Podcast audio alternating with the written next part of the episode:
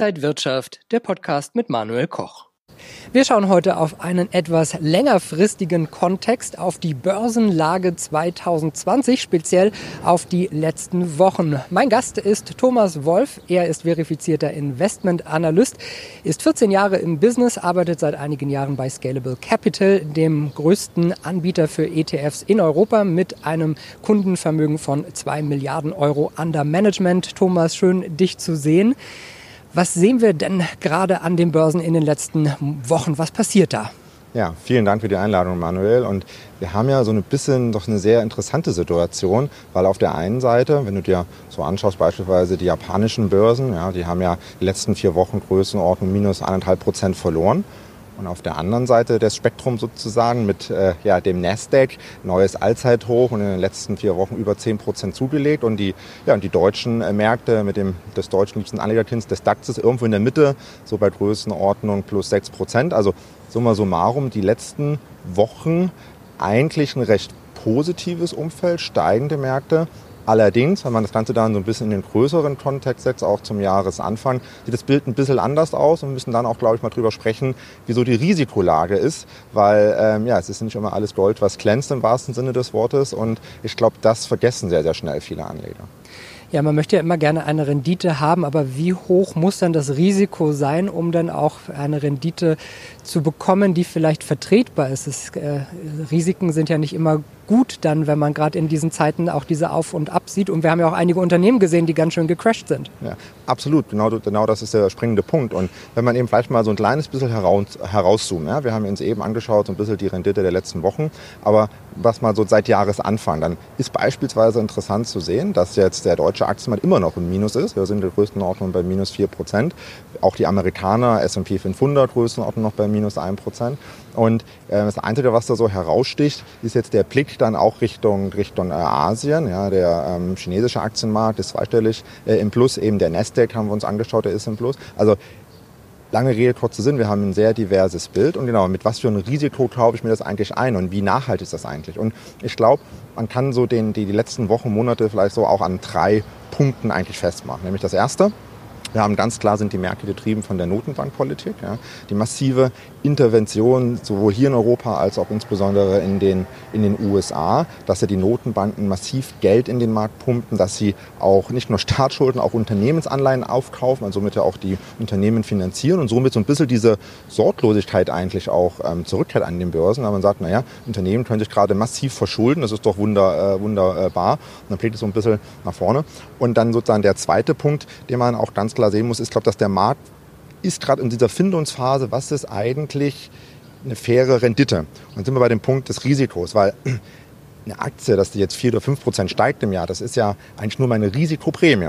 Und zwar meine Risikoprämie als Aufschlag zum risikolosen Zinssatz. Und was ist der risikolose Zinssatz? Das ist irgendwo bei Null aufgrund der Notenbanken. Und das ist so der spannende Faktor. Viele schauen immer nur auf die, auf die Aktienmärkte. Wenn ich mir aber auch die Anleihenmärkte eben anschaue, so was hat die Renditeseite gemacht? Ne? Die deutsche Staatsanleihe, 10 Jahre Rendite, Anfang des Jahres bei minus 0,2. Aktuell sind wir bei minus 0,45 jetzt Mitte äh, Juli. Das heißt also, die Rendite ist nochmal gesunken gut für die, An äh, für die Anleihenanleger. Da haben wir eine kleine Vorschalterung gesehen. Heißt aber also, mein fairer Zinssatz, mein risikoloser Zinssatz ist definitiv im Minusbereich. Auch in den USA ist er weiter gefallen. Und jetzt ist die Frage, was ist mein künftiger, was ist denn meine künftige Risikoprämie? Ne? Und ähm, ist die noch weiterhin 4, 5 Prozent oder vielleicht auch nur 2, 3 Prozent? Genau, und der äh, dritte Punkt, den sich anschauen muss, ist ein, ja, so ein psychologisches äh, Phänomen. Gibt es leider dafür ja nur so einen, so einen englischen Begriff. FOMO bedeutet auf Deutsch übersetzt äh, Feeling of Missing Out, also die Angst, etwas zu verpassen, was sicherlich insbesondere viele Kleinanleger in den letzten Wochen, äh, was man sich die Datenlage anschaut, in den USA in den Markt hineingedrängt hat. Und dann versuchen sie auf diese Rallye im Prinzip aufzuspringen, weil sowohl große institutionelle Investoren halten sich ja bislang eher zurück. Also sehr gemischte Lage und gar nicht so eindeutig. Und das genau wird dort doch noch in so einem Spannungsverhältnis ist, das siehst du, wenn du dir jetzt mal so gewisse Risikoindikatoren anschaust. Jetzt wir bei Scalable Capital eben als Vermögensverwalter, wir sind ja eher auf der Risikoseite und sehr, sehr datengetrieben und schauen uns da eben insbesondere so die diversen Risikobarometer an der Börse an. Wie kann man denn Risiko überhaupt messen? Ja, es gibt so zwei ganz bekannte eigentlich Indizes, die man auch im Internet als Privatanleger ganz gut verfolgen kann. Das eine ist der sogenannte VIX-Index, VEX, der misst die Volatilität für den US-amerikanischen Aktienmarkt und ein Stück weit das Pendant äh, in Deutschland ist der VDAX beispielsweise. Der misst eben diese Volatilität, also genau diese Nervosität an Kapitalmärkten und Volatilität hat er bekanntlich zwei Seiten, nach oben und aber auch eben, eben nach unten. Und der langfristige Durchschnittswert beim VIX beispielsweise für den US-Aktienmarkt, da haben wir Lancet Daten rein. Ne? Der ist so um die Werte von 20. Und wir hatten Anfang des Jahres, war der WIX Größenordnung bei 13, 14 Punkten, also sehr, sehr eher geringes Risiko ist dann in, in der Hochphase der, der, der, der Corona-Situation ähm, ja, ähm, im, im März auf Wert von über 70 gestiegen, massiv hoch. Aber heute, obwohl die Märkte sich jetzt wieder fast erholt haben, sind wir immer noch so bei Werten um die 28, 30. Heißt also, was ist daraus zu interpretieren, immer noch deutlich spürbar erhöhtes Risiko. Und somit ist sozusagen das Fundament, auf was gerade die Rallye der letzten Wochen auch gebaut würde, auf einer eher sehr wackeligen Füßen eigentlich, muss man sagen. Ne? Und äh, das sozusagen, dass die dass jetzt nach vorne blickt und die Wahrscheinlichkeit, dass die Rallye so weitergeht oder wir doch auch noch mal größere Rückschläge sehen, Tagesverluste von 4, 5 Prozent, die ist weiterhin sehr, sehr hoch. Und somit sollte ich auch als Investor, ähm, ja, kann ich jetzt sozusagen zwei Extreme gehen und sage, ich äh, will sozusagen spekulieren und massiv meine Aktienquote erhöhen, was nicht ratsam ist, sondern eher sagen, ja, das Momentum ist ganz gut und sicherlich kann ich da auch meine Aktienquoten langsam wieder anpassen, aber an und für sich ist weiterhin Vorsicht eigentlich das Gebot der Stunde, weil einfach die äh, Marktlage noch nicht komplett klar ist. Ja, wir schauen mal jetzt auf die Aufholjagd und auf die Kursentwicklung im Spotlight des Monats. Die Aufholjagd an den Kapitalmärkten, die geht weiter. Die Kursentwicklung der großen Indizes, die zeigt nach oben, obwohl es bei der Realwirtschaft ja noch viele schlechte Zahlen gibt und die werden auch noch kommen. Sind die Börsen ihrer Zeit schon voraus und gucken vielleicht sogar zu sehr in die Zukunft? Äh, Thomas, was denkst du? Sind die zu optimistisch? Ja, das ist genau die spannende Frage. Die Börsen ist, äh, spielt ja nicht das wieder, was wir heute haben, sondern ist ja immer in der Blick in die Zukunft, dem ja eigentlich schon das Vorweggenommene, ähm, was sie darstellen. Aber es ist in der Tat, was du sagtest, die Börsen ein Stück weit abgekoppelt haben und äh, wir sind jetzt ja mitten in der laufenden Berichtssaison, die gestartet ist für das abgelaufene Quartal und das werden wir neue, sehr, sehr spannende Datenpunkte sicherlich sehen der einzelnen Unternehmen. Aber ja, vielleicht kann man äh, auch einen Tipp für, für dich, äh, so, so, ein, so ein kleiner Test eigentlich, wenn man so durch die Innenstädte läuft, ähm, ist denn da halt eben die Realwirtschaft bereits wieder angekommen? Das, was auch die Kursstände letztlich indizieren, nämlich dieses klassische V, dass wir auf einem vorkrisenähnlichen Niveau zurück sind, äh, wäre meine Antwort ganz klar nein. Ja, ich meine, die Innenstädte füllen sich zwar wieder, die Geschäfte sind allerdings doch immer noch eher ähm, zurückhaltend gefüllt. Und ja, ich persönlich habe eine recht starke Beziehung zu China, weil dort meine Schwiegereltern leben. Und äh, meine Frau hat mich letztens gefragt, ja, wir müssen mal wieder äh, zu meinen äh, Schwiegereltern eben fliegen nach Peking. Und beispielsweise, wenn du dir die Flugverbindung anschaust von Deutschland, Deutschland nach China, der Lufthansa-Gruppe zum Beispiel. Warum? Naja, weil das, glaube ich, schon ein ganz guter Indikator, sowohl für Touristen, aber auch insbesondere für die Geschäftsaktivitäten. Selbstverständlich werden ja auch äh, Geschäftsreisen künftig äh, nach äh, Covid-19 wahrscheinlich geringer sein in Zeiten von Digitalisierung. Nichtsdestotrotz finde ich einen sehr spannenden Datenpunkt. Vor der Corona-Krise gab es aus Deutschland nach Shanghai täglich fünf Verbindungen aus der Lufthansa-Gruppe. Deutschland, Shanghai, fünf pro Tag. Was würdest du vermuten? Wie viele Verbindungen gibt es jetzt heute? Wo sind wir da aktuell angekommen? Ich, ich würde mal sagen, nicht mal eine am Tag. Wir sind bei einer Verbindung, ja, aber eine pro Woche. Und ich glaube, dieses äh, Beispiel, also fünf Verbindungen Deutschland, Shanghai äh, pro Tag, jetzt sind wir bei einer pro Woche, ist ein ganz, ja, ganz, ein ganz gutes Gefühl dafür, dass wir noch doch eigentlich einen sehr, sehr weiten Weg zu gehen haben, bis sowohl der Tourismus als aber auch sämtliche andere Geschäftsaktivitäten wieder auf einem Vorkrisenniveau zurück sind. Insofern hat die Börse schon sehr, sehr viel vorweggenommen. Und das, was wir auch vorhin angesprochen haben, spielt genau in diese Kerbe, Thema Risiko, was man eben messen kann. Sehr hohe, sehr hohe Nervosität und somit eher ein bisschen Zurückhaltung keine Frage. Die Kursrallye kann auch noch ein bisschen weitergehen, aber genauso ist eben das Rückschlagpotenzial weiterhin sehr, sehr erhöht, sodass weiterhin Vorsicht geboten ist und man eher auch äh, für die Kunden oder für die äh, Privatanleger, die sich überlegen, soll ich in den Markt hineinsteigen, weiterhin eher sehr langsam auch Aktienpositionen aufbauen sollten. Ja, ich glaube auch, es gibt viele Beispiele bei mir in Berlin Mitte. Die großen Hotelketten haben vielleicht eine Auslastung von 20 Prozent. Viele Restaurants sogar noch geschlossen, weil es sich gar nicht lohnt, ohne die ganzen Touristen, die jetzt so langsam wieder in die Städte kommen. Und äh, wenn wir beim Thema Lufthansa bleiben, nach Berlin ist ja fast halbstündig sonst ein Flug. Äh, heute geht der letzte Flug um 14 Uhr nach Berlin, dann ist Schluss. Also da sieht man schon, wir sind noch eher am Anfang der Erholung. Und wir schauen jetzt mal auf den Index des Monats.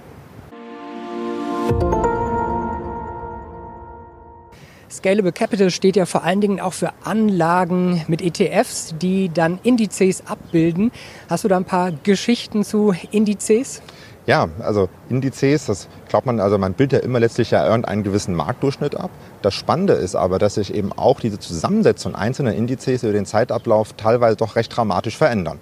Und äh, ganz konkret möchte ich mal diesen Monat auf den Euro Stock 600, Tube 600 schauen. Ähm, wenn man sich mal anschaut, wie war denn die Zusammensetzung der einzelnen Branchen, stellt man fest, dass vor über 14 Jahren Größenordnung Banken noch über 20 Prozent an Indexgewicht hatten, Banken und Finanzdienstleister, dort das klare Schwergewicht waren.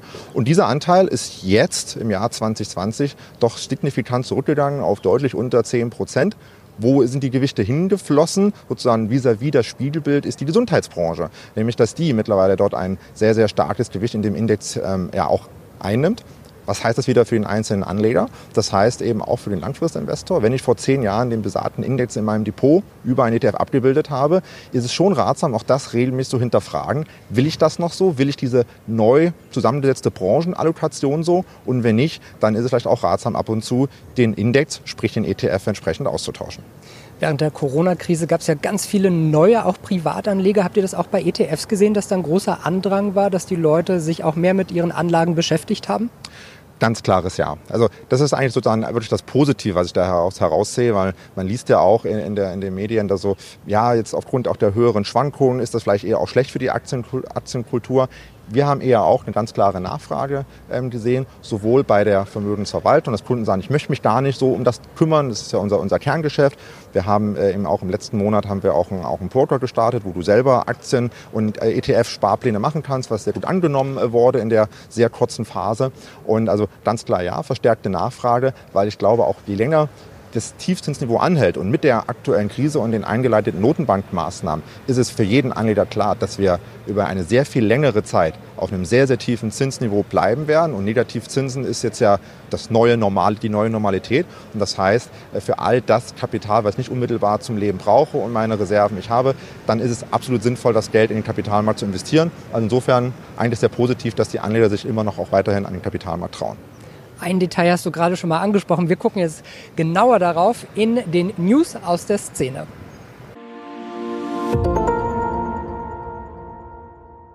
Ja, es ist vermutlich einer der größten Fintech-Deals Europas.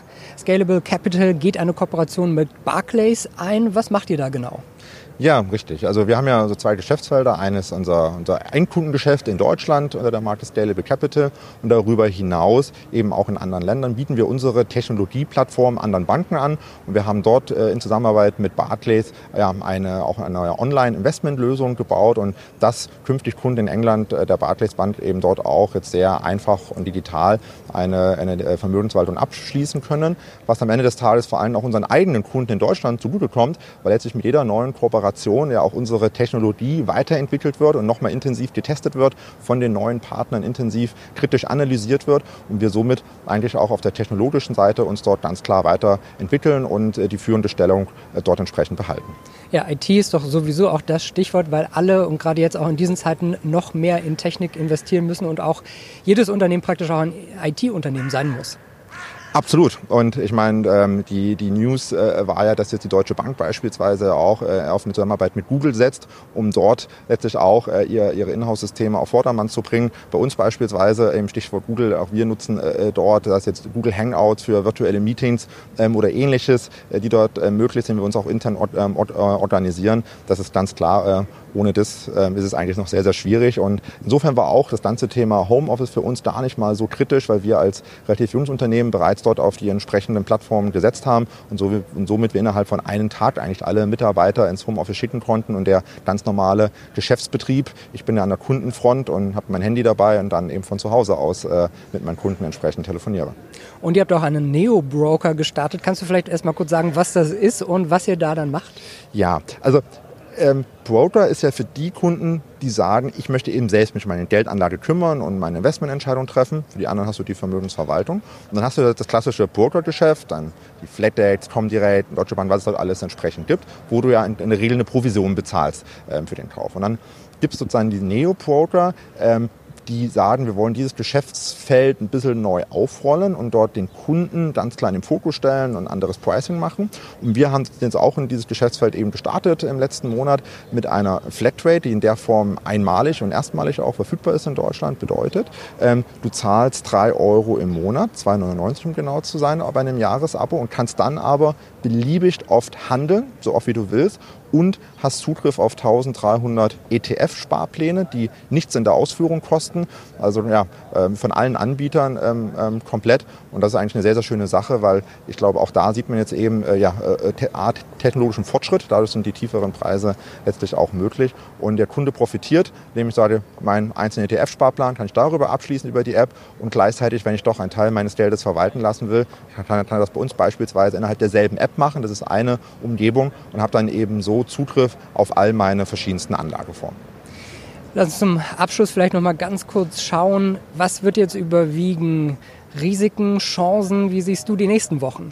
Ja, das ist äh, mit der Prognose ist das immer so eine, so eine Sache, ne, weil wir beide nicht die Glaskugel haben. Aber ich würde sagen, äh, leider weiterhin eher vorsichtig optimistisch. Wir haben ganz gute Fortschritte gemacht, aber sicherlich wird das Marktgeschehen die nächsten Wochen stark beeinflusst werden von den, von den Quartalszahlen und der Unternehmen und insbesondere von dem weiteren Verlauf des Infektionsgeschehens in den USA. Ich meine, das ist, äh, ist einfach eine gewisse Dramatik, die man dort ja sieht, ja, und, und jeden Tag, jede Woche neue äh, Höchststände und, und einzelne Bundesstaaten ja auch überlegen, wieder in den Lockdown zu gehen. Und was das dann mit den Anlegern macht, das wird man eben sehen, weil was wir eben ja auch äh, angeschnitten haben, viele kleinere Privatanleger erstmals an der Börse sind, eben auch durch Neopoker in den USA. Robin Hood ist dort zu nennen, mehrere Millionen Kunden gewonnen in den letzten Monaten. Und wenn sich dort jetzt nochmal ein zweiter Lockdown kommt und die Leute einfach noch mehr Angst haben, keinen Job wieder zu finden, dann ist schon die Gefahr, dass auch das Geld, was in den letzten Wochen und Monaten relativ schnell an den Kapitalmarkt von den besagten Anlegern reingeflossen ist, dass das wieder herausfließt und dann können wir auch nochmal ganz schnell eine größere zweistellige Korrektur sehen. Wenn das ausbleibt und ähm, ja, es dort sozusagen die USA doch das in den Griff bekommen, so als zweites Szenario, dann äh, spricht einiges dafür, dass die Märkte sich stabilisieren oder vielleicht auch noch mal ein bisschen weiter ähm, steigen können, aber eher ein bisschen Zurückhaltung. Und es ist, ja, es ist eine sehr schwierige Gemengelage und äh, Chance, Risiko halten sich die Waage, aber ähm, wir können auch ganz schnell eben nochmal dort auch spürbare Verluste sicherlich sehen aber ähm, dann vielleicht bei einer der nächsten Runde, wo wir das dann auswerten können. Auf jeden Fall. Thomas Wolf, äh, Investment Analyst von Scalable Capital. Danke, dass du hier an der Frankfurter Börse zu Gast warst und danke euch und Ihnen fürs Interesse. Bis zum nächsten Mal bei Inside Wirtschaft.